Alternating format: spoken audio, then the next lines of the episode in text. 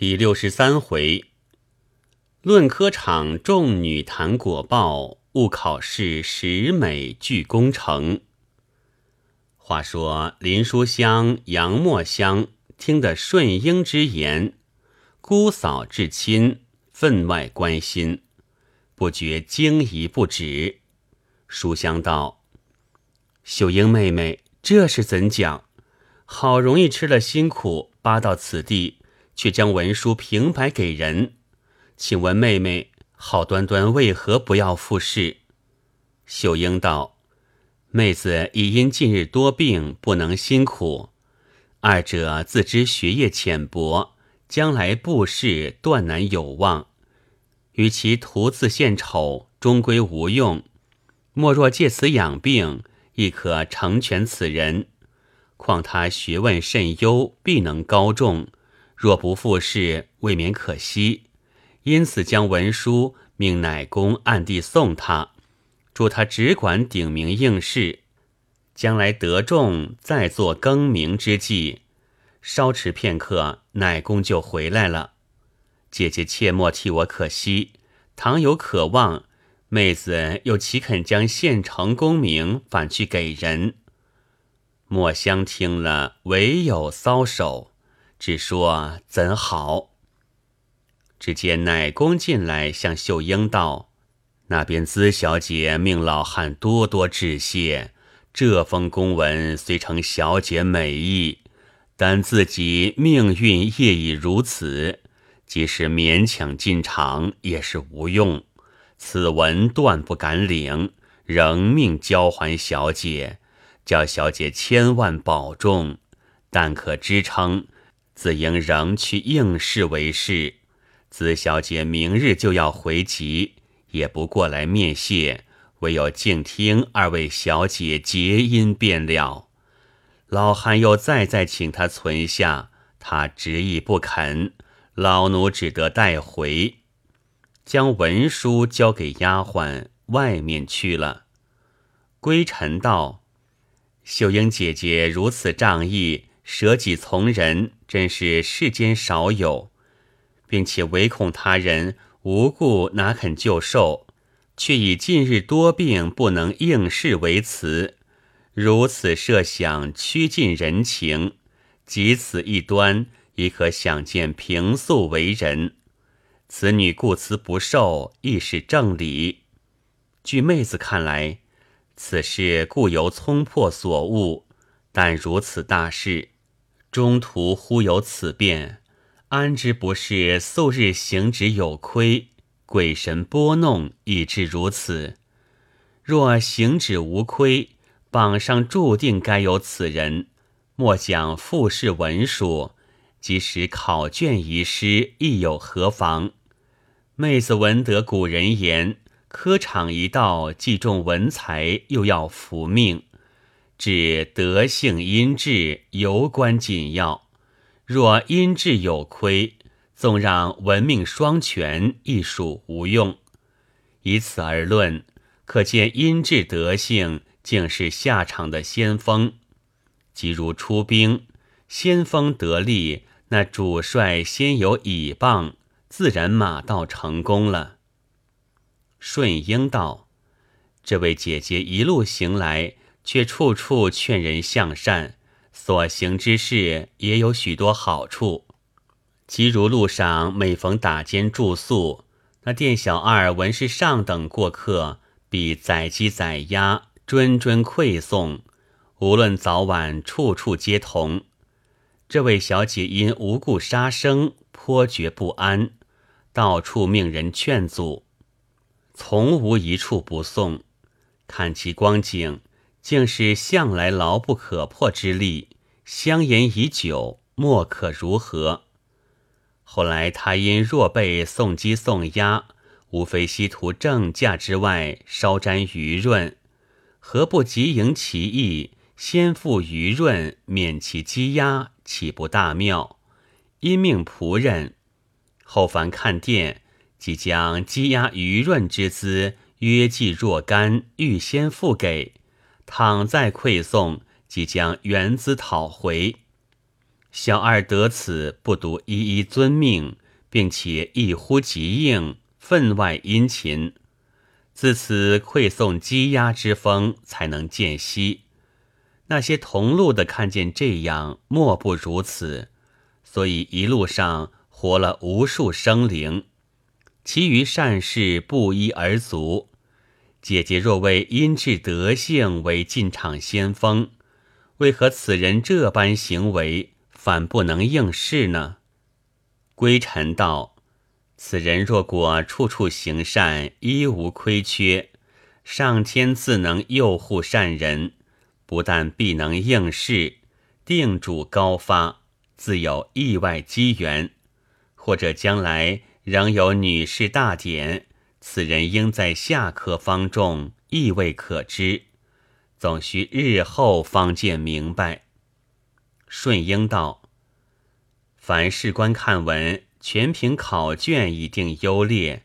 适才姐姐说，即使考卷遗失，亦有何妨？难道卷子遗失还能入选吗？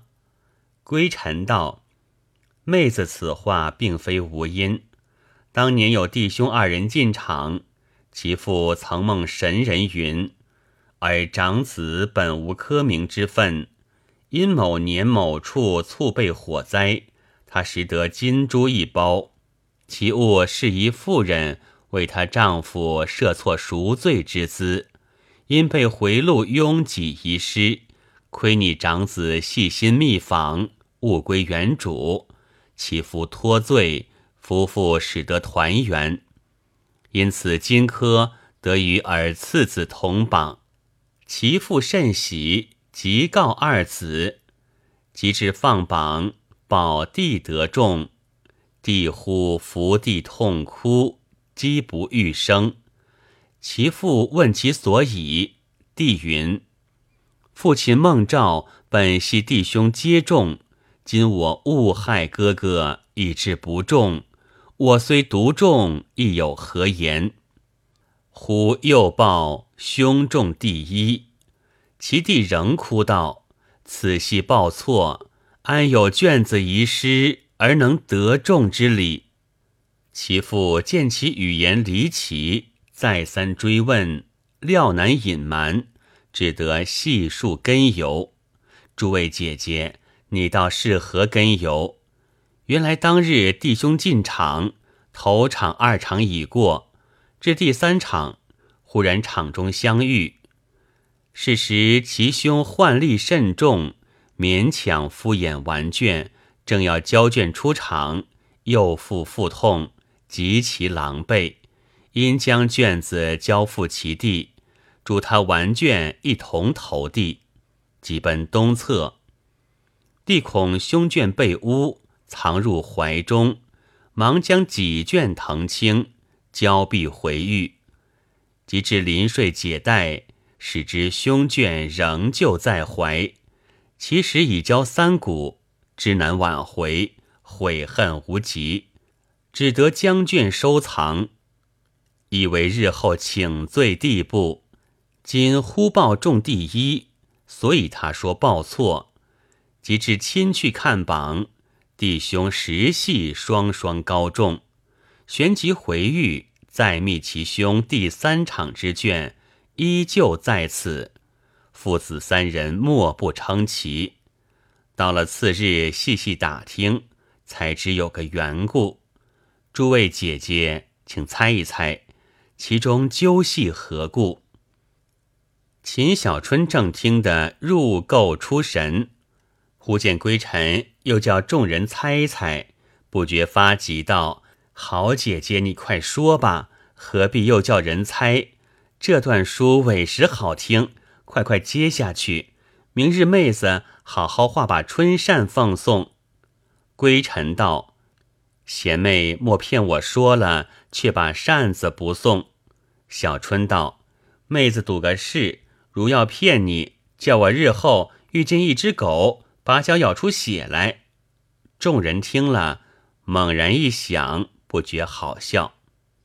子潇道：“这个血字，只怕从那赤字画出来的。”宛如听了，鼻中不觉哼了一声。归尘接着道：“到了次日，父子三人细去打听，原来藤路房失火，把第三场卷子尽都烧了，只好起奏，且自放榜，所有第三场卷子随后再补。谁知此人恰恰碰了这个机会，因此得中。”岂非考卷遗失也都不妨吗？这位姐姐不知是何名姓，我们把她记了，或者天缘凑巧，她家竟把文书巧巧差人送来，竟能赶上考期，也未可定。秀英道：“此女姓资，名唤姚差，祖籍剑南，现年十六岁。”若花道：“既如此。”妹子包管叫她进场，倘有差错，都在妹子一力承当。众人听了都觉不解。兰因笑道：“我知姐姐尊意了，大约姐姐意欲仍做女儿国王，不愿复试，所以要把文书给了此女，叫她冒名顶替，你便脱身回去。妹子猜的可是？”若花笑道。阿妹如果不弃，肯做女儿国的宰相，于姐便做国王，这有何妨？兰因笑道：“姐姐如果做了国王，妹子少不得要去做个宰相。”众小姐听了，更都不解，齐向兰因细细盘问。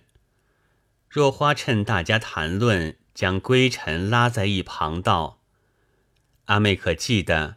去年资氏伯母要去复考，我们商量要在县里捏报假名。彼时因资氏伯母勿要本姓，是指手内拿着一支摇钗，就以资摇差为名。那时恐岭南籍贯过多，把他填了剑南。谁知刚才秀英阿姐所说之人，恰与这个名姓相贯相对。年岁又一样，去岁所起复试文书，恰巧于姐无意中却又带来，何不成全此人？岂不是件好事？归尘喜道：“如此现成美举，真是不费之惠。若非姐姐提起，妹子哪里记得？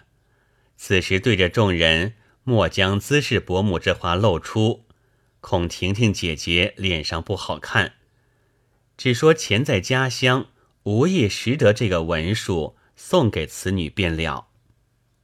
当时若花把文书取来，对秀英说之。秀英道：“天下哪有这等巧事？